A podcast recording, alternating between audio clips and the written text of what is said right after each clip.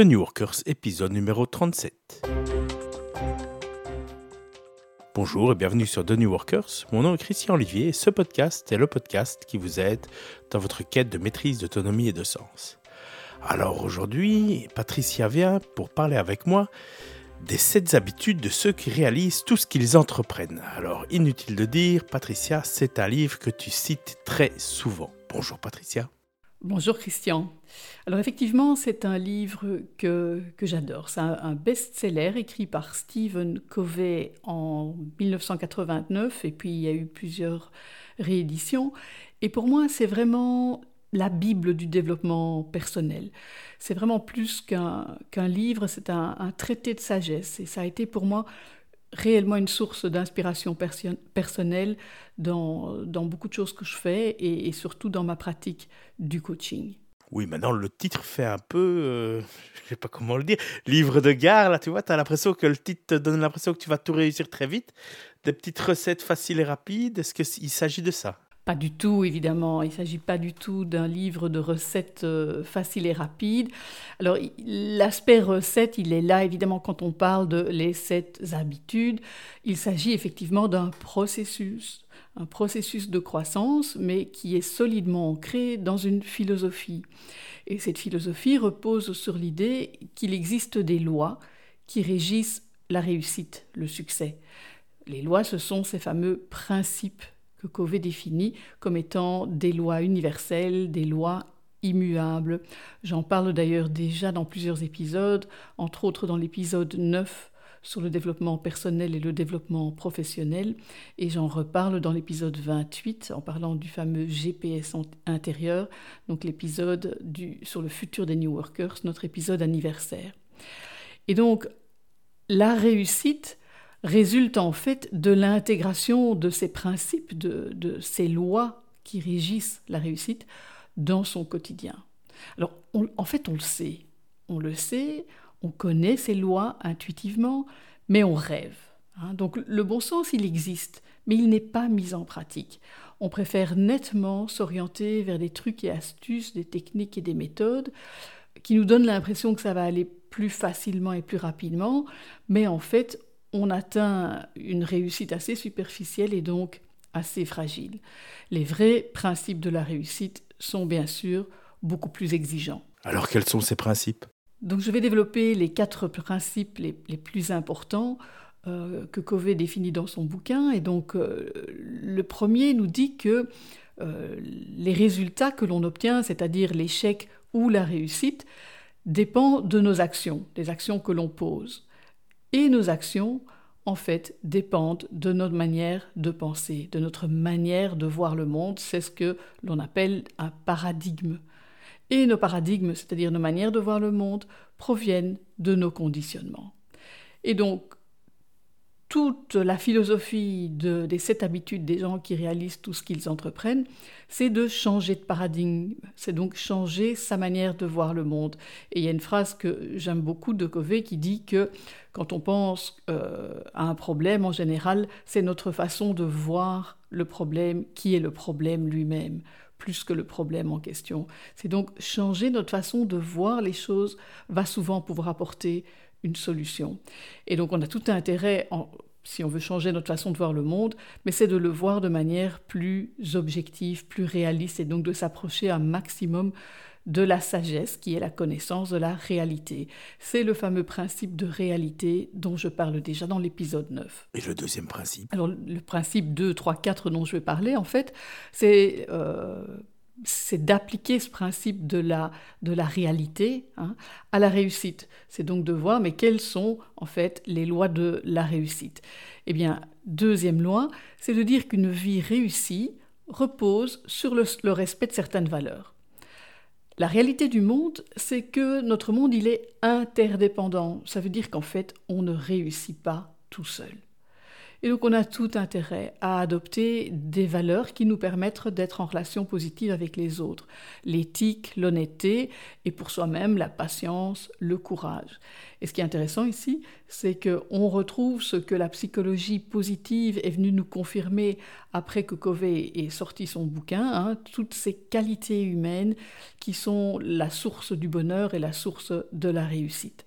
Alors Covey appelle ça l'éthique du caractère. Hein. Et, l'éthique du caractère, c'est en fait développer sa force de caractère pour pouvoir en fait être dans la maîtrise de soi, euh, développer un caractère sur base de valeurs humanistes, donc ce qu'on appellerait un bon caractère. Et c'est en fait ce bon caractère, cette force de caractère, qui va donner force à toutes les techniques, à tous les trucs, les astuces, toutes les méthodes que l'on pourrait apprendre. Donc ces techniques et ces méthodes vont toujours exister, mais elles seront ancrées dans quelque chose de plus solide qui est notre force de caractère. Le principe numéro 3. Le principe numéro 3, c'est de dire que la croissance, et donc la croissance vers la réussite, est un processus. C'est déjà ce dont je parle dans l'épisode 9. Et donc ce processus, de croissance, mais il a des étapes qu'on ne peut pas sauter. Donc il n'y a pas de raccourci possible. Et donc attention aux marchands de rêve qui justement vous proposent des solutions magiques pour réussir rapidement dans la vie. Ben, c'est entre guillemets pas possible. On doit, on doit grandir, on doit, on doit augmenter notre niveau de maturité pour réussir. Et la croissance suit en fait un cycle logique qui est d'être d'abord dépendant quand on est ou quand on apprend quelque chose de nouveau, eh bien on est réactif, c'est-à-dire que on réagit de la manière dont on nous l'apprend. La deuxième étape va être de développer son indépendance, c'est-à-dire de pouvoir développer sa propre responsabilité et ses propres réponses aux situations. Et ça nous mène au troisième euh, niveau de maturité qui est l'interdépendance. Et dès qu'on est capable d'apporter sa propre réponse, on est aussi capable d'écouter les autres et de partager. Et donc ça, ça va être un processus en spirale, c'est-à-dire qu'il va y avoir plusieurs cycles comme ça de croissance en fonction des apprentissages euh, sur lesquels on travaille, vers toujours plus de maturité. Et le quatrième principe? Le quatrième principe nous dit que la réussite durable, donc ici on est bien dans le durable parce que la réussite euh, à court terme c'est toujours évidemment facile, mais la réussite durable repose sur un équilibre que Covey appelle la formule PPC, en anglais c'est Production and Production Capability, donc il s'agit de trouver toujours un équilibre entre la production, c'est-à-dire ce que l'on fait, et les moyens de production, c'est-à-dire nos ressources. C'est l'histoire de la poule aux œufs d'or. Si je tue la poule, j'aurai plus d'œufs d'or. Et ce principe, c'est un principe que tout le monde connaît, mais qui en pratique n'est pas mis en œuvre et qui est tristement bafoué dans notre, dans notre société, qui épuise toutes les ressources. Alors ça c'est pour les principes, mais enfin le livre s'appelle Les sept habitudes. Alors les sept habitudes, elles, quelles sont-elles? Alors les sept habitudes. Commençons par les trois premières. Les trois premières concernent ce que Covey appelle la victoire privée, c'est-à-dire ce dont j'ai déjà parlé, construire son caractère. C'est acquérir cette force d'indépendance, c'est-à-dire une force et une sécurité intérieure qui nous permet d'être indépendants, d'être dans le contrôle de soi, d'être un adulte responsable qui sait ce qu'il veut et qui fait ce qu'il faut pour arriver à ce qu'il veut. Alors, l'habitude numéro un? L'habitude numéro un, c'est soyez proactif. Ça, c'est vraiment l'habitude sur laquelle toutes les autres vont reposer. Et ça me semble absolument essentiel pour un New Worker. Alors, c'est proactif par opposition à réactif. Le paradigme habituel, c'est que l'on croit que nous n'avons pas beaucoup de marge de manœuvre. Hein, c'est le fameux déterministe, déterminisme. On est déterminé par nos gènes, par l'éducation qu'on a reçue. Euh, et c'est toujours en fait la faute de quelqu'un. Donc nos comportements vont, vont s'inscrire très souvent dans la victimisation et le blâme, c'est-à-dire que c'est la faute du patron, c'est la faute des parents, c'est la faute du gouvernement, c'est toujours bien la faute de quelqu'un. Hein. Et, le deuxième comportement qui est lié à cette réactivité, ben, c'est l'apathie, c'est que finalement, on ne fait pas grand-chose. Voilà, donc en gros, il ne faut pas attendre que tout tombe tout cuit et un peu s'approprier les, les, ses actions et ses tâches pour euh, s'assurer qu'elles arrivent à bien. C'est ça, c'est ça être proactif. Quand on est réactif, on laisse le pouvoir à l'extérieur et donc on n'a pas les commandes, on n'est pas aux commandes de sa vie. Hein. Et donc être proactif, c'est récupérer ce pouvoir parce que la réalité, c'est que nous sommes les produits de nos décisions et que nous sommes capables, l'être humain a la capacité en fait de reprendre le pouvoir sur ses décisions et beaucoup plus que nous l'imaginons. Nous sommes des êtres d'action, nous avons la capacité d'agir. Alors on ne fait pas toujours exactement ce que l'on veut, mais on a un certain espace de liberté. Et euh, c'est la fameuse phrase de Viktor Frankl que moi j'aime beaucoup qui dit que entre stimulus et réponse, l'homme a la liberté de choisir. Alors c'est vrai, pas toujours la liberté de choisir n'importe quoi, mais au minimum, il garde son libre arbitre, il a la liberté au minimum, au grand minimum, de changer sa manière de voir les choses. Et donc ça, c'est vraiment important. C'est ce que moi j'appelle le fameux principe de responsabilité. C'est reprendre notre pouvoir sur nos vies. C'est effectivement pas s'attendre à ce que tout nous tombe tout cuit. Et donc c'est faire preuve de, responsabilité, faire preuve d'initiative, faire preuve de créativité. Ça me semble être vraiment une condition essentiel au bonheur et à la réussite. Et l'habitude numéro 2 maintenant? L'habitude numéro 2, c'est sachez dès le départ où vous voulez aller. Donc l'habitude numéro 1, c'était retrouver son pouvoir d'action. L'habitude numéro 2, c'est savoir où l'exercer, c'est-à-dire définir sa vision de vie, définir ses valeurs, définir sa propre philosophie de vie. En quelque sorte, on retrouve ce que j'ai déjà raconté dans l'épisode 25 sur donner un sens à son travail ou donner un sens à sa vie, les principes sont les mêmes. Donc l'habitude numéro 2, c'est ça, c'est donner un sens à sa vie, c'est savoir dès le départ où on veut aller. La troisième habitude Alors l'habitude numéro 3, c'est donner la priorité aux priorités. Maintenant qu'on sait où aller, il faut faire ce qu'il faut pour y aller, c'est-à-dire mettre les priorités au bon endroit.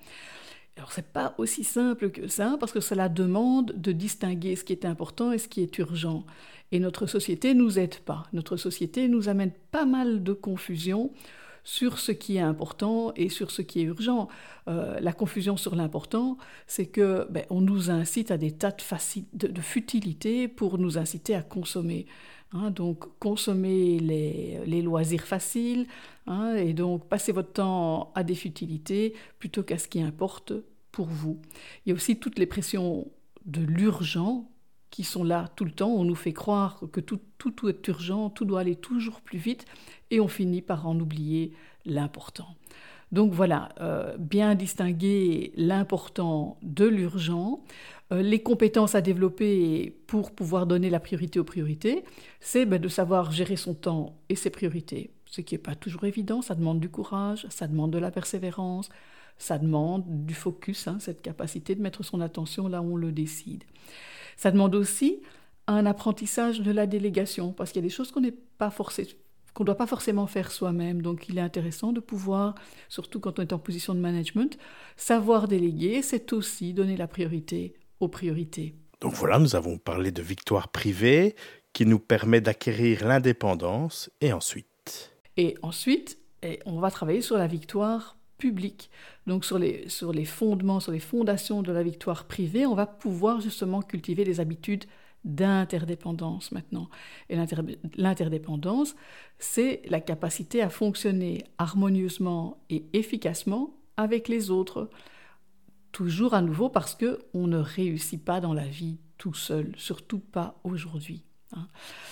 Et donc la victoire euh, publique, c'est développer sa capacité d'abord avoir des bonnes relations avec les autres, à pouvoir faire confiance aux autres pour pouvoir travailler avec les autres, à inspirer confiance aux autres de manière à ce que la coopération et la collaboration deviennent possibles. Alors, l'habitude numéro 4 L'habitude numéro 4, c'est penser gagnant-gagnant. C'est vraiment développer ce qu'on appelle l'assertivité, c'est-à-dire cette capacité à agir et à prendre des décisions dans le respect de soi et dans le respect des autres. C'est pas évident de trouver cet équilibre. Et ça demande vraiment de voir le monde autrement, de voir le monde dans ce qu'on appelle une économie d'abondance plutôt qu'une économie de rareté ou de pénurie. Il faut vraiment pouvoir faire confiance à la vie et se dire qu'il y a assez pour tout le monde de manière à ne pas être dans la peur et, pouvoir justement s'ouvrir à des solutions où tout le monde euh, pourra être gagnant. L'habitude numéro 5 L'habitude numéro 5, c'est de chercher d'abord à comprendre et ensuite seulement à être compris. Donc il s'agit ici de toutes les, toutes les, compétences de la communication assertive. Et la communication assertive, elle a deux volets. D'abord l'écoute empathique, c'est-à-dire écouter l'autre avec l'intention de comprendre l'autre.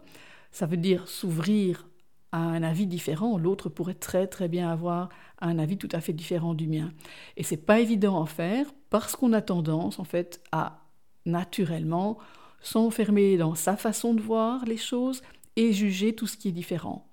Et donc en général, on prend pas le temps d'écouter, on prend pas le temps de se faire une opinion informée, c'est-à-dire informée d'un maximum d'opinions différentes et réfléchi, c'est-à-dire avec après réflexion sur ce que les autres peuvent euh, nous apporter comme avis différent.